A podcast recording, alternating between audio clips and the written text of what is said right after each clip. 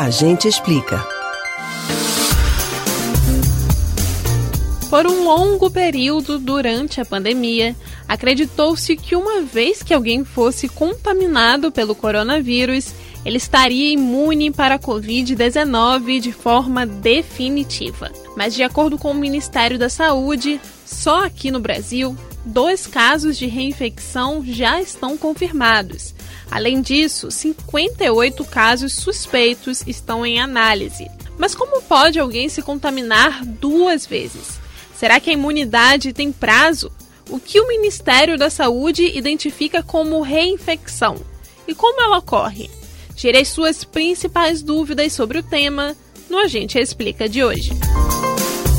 Ministério da Saúde define como reinfecção a situação de uma pessoa que recebeu o diagnóstico de positivo em um teste do tipo PCR e 90 dias depois ou mais voltou a testar positivo para a doença.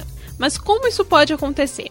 O fato é que o novo coronavírus tem passado por quase duas mutações por mês, e estas geram subgrupos de vírus, as cepas. Por isso, o sequenciamento genético é tão importante para provar uma reinfecção. Ele demonstra que se trata de duas infecções diferentes, e não do ressurgimento ou fortalecimento do mesmo agente infeccioso em um primeiro adoecimento.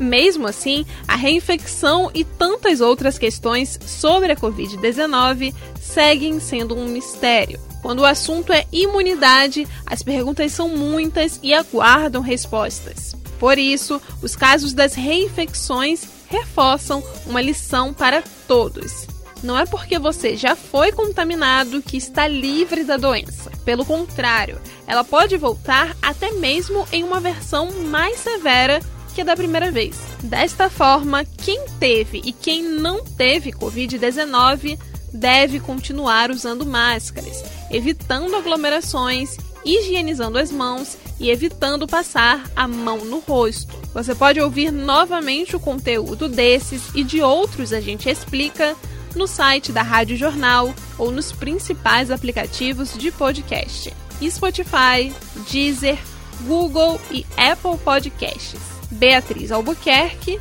para o Rádio Livre.